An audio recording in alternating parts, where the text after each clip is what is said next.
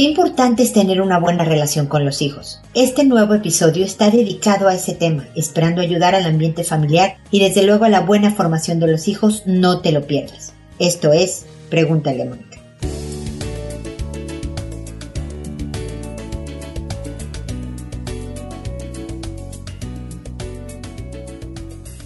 Bienvenidos una vez más a Pregúntale a Mónica. Soy Mónica Bulnes de Lara. Como siempre, feliz de encontrarme con ustedes en este espacio que se ocupa de construirnos una vida mejor. Saben que en Instagram, en Twitter, en Facebook, en TikTok, tengo contenido con ideas, videos, citas de personajes conocidos y demás para que sumen herramientas en esta construcción de, estar más contentos, más satisfechos, más en paz con nosotros mismos. Así que los invito a seguirme siempre como pregúntale a Mónica. No me busquen como Mónica Bulnes porque no, o sea, me van a encontrar, pero realmente no lo uso. Yo no publico nada ahí y solo tengo contacto con mi familia en diferentes ciudades en las que viven mis familiares. No es cierto, también sigo algunas, algunos videos de perritos. Pero quiero decir, no lo uso para mi trabajo. Pregúntale a Mónica, es el que está dedicado a esto y es el que les invito a seguir ese perfil en todas las redes sociales. Desde luego también les pido, eso sí es una solicitud, que ojalá dejen un comentario positivo en la plataforma donde están escuchando este podcast porque eso suma a que se promueva más el episodio y por lo tanto le llegue a más gente con la idea de de verdad ayudar a que estemos más gente mejor. Y finalmente les cuento del tema del día de hoy, que obviamente tiene que ver con esto de tener una mejor vida, que es nuestra relación con los hijos. De hecho, es, el, el, tema aplica, ya lo saben, a cualquier relación porque son principios generales de relaciones interpersonales, de comunicación, de inteligencia emocional y demás. Pero el día de hoy me enfocaba a que no perdamos tiempo para tener una buena relación con los hijos. Si yo veo que estamos con problemillas, que no nos hemos contactado para cosas verdaderamente importantes, o sea, una cosa es, ven hijo, ya está la comida, ven a comer, ¿no? Ya te llevo a la escuela, este, recoge tu cuarto, o sea, la operación es una cosa, pero ustedes saben que la relación, el vínculo es otra. Y ojalá sea estrecho, Ojalá podamos asegurarnos que nos llevamos bien con los hijos. Acuérdense, no ser sus amigos, pero sí llevarnos bien con ellos. Y para eso tenemos que hacer que no pase mucho tiempo para solucionar las discrepancias, que las va a haber, porque otra vez somos dos personas diferentes y poco a poco el hijo o la hija se va a ir conformando en un individuo que va a tener muchas diferencias con nosotros y aún así tenemos que encontrar el punto de conexión. Pero si esperamos tiempo, porque sabemos que está mal, a lo mejor es porque es adolescente, o sabes que es porque bla, bla, bla, bla, y dejamos pasar tiempo, la distancia se incrementa y el regreso es más fácil para conectar. No quiere decir que sobre reacciones, en el segundo en que hubo un desacuerdo y hubo un pleito y le dijiste y te dijo y lloró el chiquito o se enojó el mediano o lo que sea, tú vayas corriendo a solucionarlo. No, también hay que dejar que respire la diferencia, que respire la discusión, que cada quien asiente su punto de vista. Porque a lo mejor te peleas hoy con tu adolescente o te peleas hoy con el de seis años y se necesite un par de días para que el de seis años o el adolescente y tú mismo o tú misma decante la situación, analice qué pasó. Lo que siempre le sugiero a los papás, den un paso atrás para ver si esto fue un abrupto de un momento aislado o ya es un patrón de conducta que hay que manejar de otra manera. El caso es no te esperes demasiado. Deja respirar el problemilla, analiza, pero reconecta inmediatamente. Hay muchas formas de reconectar, verbalmente desde luego, pero también con pequeños detalles de contacto físico, con pequeños detalles de comentarle algo que te enteraste de un tema de interés para el hijo o la hija, etc. O sea, busca caminos diferentes, pero el caso es volver al reencuentro. De manera que, como te digo, te lleves siempre bien con ellos, aunque haya diferencias, sin ser su amigo y se pierda su objetividad en tu labor de, persona formativa que eres, pero también que tengas empatía y comprensión y seas a veces cómplice inclusive, pero siempre dentro de este papel de líder, de que estás a cargo de hacerlo un hombre o una mujer de bien. Así que eso, ese era mi comentario inicial, espero que te sea útil para todo esto que sucede en la casa. Cuéntame qué opinas. Recuerda que me puedes escribir en www.preguntaleamónica.com en el botón envíame tu pregunta. Me llegan a mi correo personal y siempre contesto. Ahorita voy a dar los lineamientos cuando hable ya del programa, de las reglas de quien me consulta. Pero ahí está el botón de envíame tu pregunta, cualquier pregunta, consulta, comentario, idea que quieran pelotear conmigo, es por ese medio, se los voy a agradecer mucho.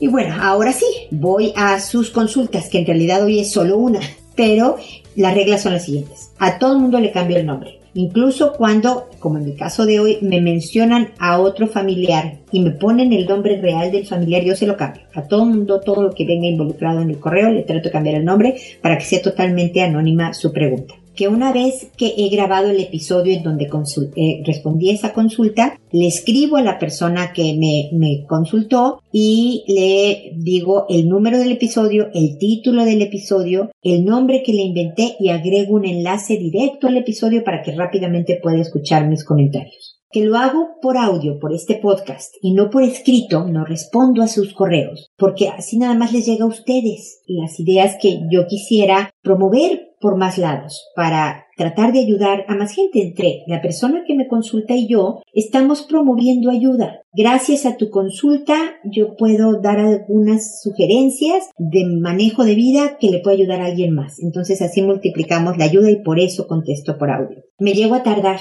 pero si después de dos semanas no han oído mi respuesta, escríbanme nuevamente. De hecho, esto pasó con Hernando, la persona a la que le voy a responder en este momento. Él me avisó, oye, Mónica, hace rato que te escribí, no sé nada de ti. Le agradezco mucho Hernando que lo haya hecho porque me pongo a investigar dónde está y si hay más gente perdida en el espacio cibernético, porque ustedes saben que a veces la tecnología nos tiende trampas y hace este tipo de cosas. Entonces, si no saben de mí en dos semanas, por favor, escríbanme nuevamente para ver qué pasó. Porque siempre contesto. E, esa es, mi promesa. Entonces, de quien me consulta, quiero contestar. Así que eso, siempre a través de la página y avisándome qué pasó. Pues bueno, eso es básicamente las reglas del juego y hoy me voy con Hernando. Como les decía, que me dice, hola Mónica, muchas felicidades por todo este tiempo ayudando a ver la vida de mejor manera. Te cuento que mi hijo Juan, de 13 años, el cual cursa segundo año de secundaria, un preadolescente, bueno, pues por medio de una publicación en Instagram de una fiesta de su colegio, su mamá se percató que al parecer está noviando con una compañerita de su escuela, por lo cual le preguntamos al respecto y de igual manera platicamos y aconsejamos sin afirmar o negar que fueran novios. Sin embargo, al parecer están empezando más que una amistad. Nos preguntó que si podía invitarla al cine, darle un regalo, entre otras cosas. Mi pregunta es ¿cómo tratar este tema? Considero que aún no es edad para andar de novio, pero sin embargo no queremos caer en prohibir cosas, pues de cualquier manera son compañeros de la escuela y estarán en contacto. ¿Qué tan bueno es dar permisos, permitir mensajes por teléfono, etcétera? En resumen, ¿cómo poderlo manejar sin caer en el autoritarismo? Qué buen punto estableces, Hernando, porque estás empezando una nueva etapa. Te informo que tu hijo no es preadolescente. Tu hijo a los 13 ya empieza la adolescencia formal, la del libro de texto. Desde luego hay unos que se adelantan y otros que se atrasan un poco en las etapas, pero del libro de texto es la adolescencia empieza a los 13 años. Entonces ya no es adolescente. Y como están viviendo todos una nueva etapa, toda la dinámica familiar también se va modificando. Porque antes de la adolescencia sí puede ser más pues la palabra no es autoritario, pero puede ser mucho más estructurado en las reglas. Tú mandas en lo absoluto y tú dices qué, cuándo y cómo. Ya en la adolescencia empieza a haber un periodo de flexibilidad, estoy escogiendo mis palabras para, para ser lo más exacta posible, sin romper la estructura que requiere el adolescente para su contención y seguirse formando, ¿ok? Y eso es bien importante. El adolescente necesita estructura, necesita ciertas reglas, pero conversadas, no impuestas. Porque tú sabes, la rebeldía, y, tiene mucha razón, el prohibir nunca ha solucionado nada, al contrario, se vuelve algo más codiciado. Hay unos que se esperan más. Ojalá los hijos esperaran a ser mayores, después de los 15 años, 16, para empezar relaciones de pareja, pues porque ya hay un grado mayor de madurez, aunque les falta todavía un rato de madurez completa para manejar una relación de pareja. Pero hay otros niños y niñas que empiezan antes y debemos que respetar esta individualidad. Entonces, lo único es a ver, estos permisos sí y estos no. Por ejemplo, yo siempre sugeriría que todavía ahorita estuvieran en grupo. Si ve el cine, en grupo, inviten a otro par de amigos, no tan solos de uno a uno, porque todavía falta mucho control de impulso. Van a estar solos. Los niñitos, si tú te acuerdas de cuando tenías 13 años, tú podías ver la manera de hacer lo que tú querías, a pesar de las reglas de tu casa. Pero trata amablemente suavemente, cariñosa firmeza, acuérdate siempre de poner las reglas y explicarle con claridad.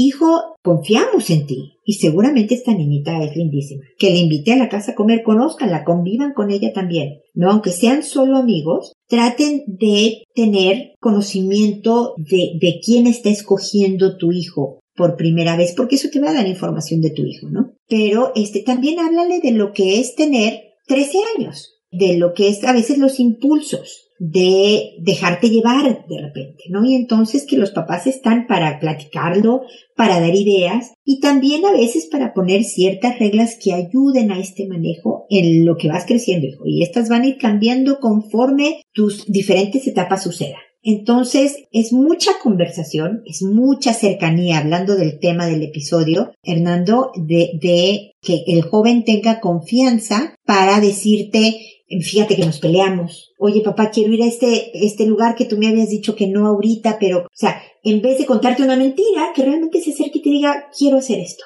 En una se van a equivocar tú y tu esposa, hermano, de no darle un permiso que a lo mejor pudieron habérselo dado, o de sí dárselo y decir, no debió de ir. Eso nos pasa a todos los papás. Pero creo que entre conversaciones, también muy pegado con tu esposa para ver que estén en la misma línea y cercano con el hijo llevando la relación tranquila, las cosas van a funcionar bien. Desde luego no dudes en seguirme escribiendo para pues apoyarlos en esta nueva etapa. A nadie nos enseñan a ser papás mucho menos de adolescentes, mucho menos de jóvenes adultos.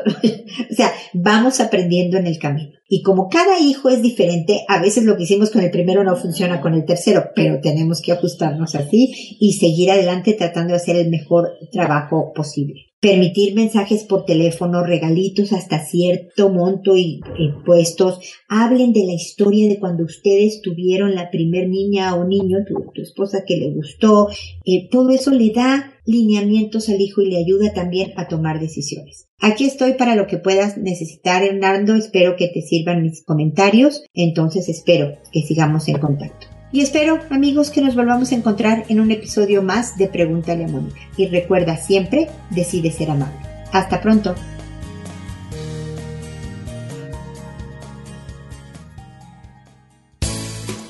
¿Problemas en tus relaciones? No te preocupes, manda tu caso, juntos encontraremos la solución. www.preguntaleamónica.com Recuerda que tu familia es lo más importante.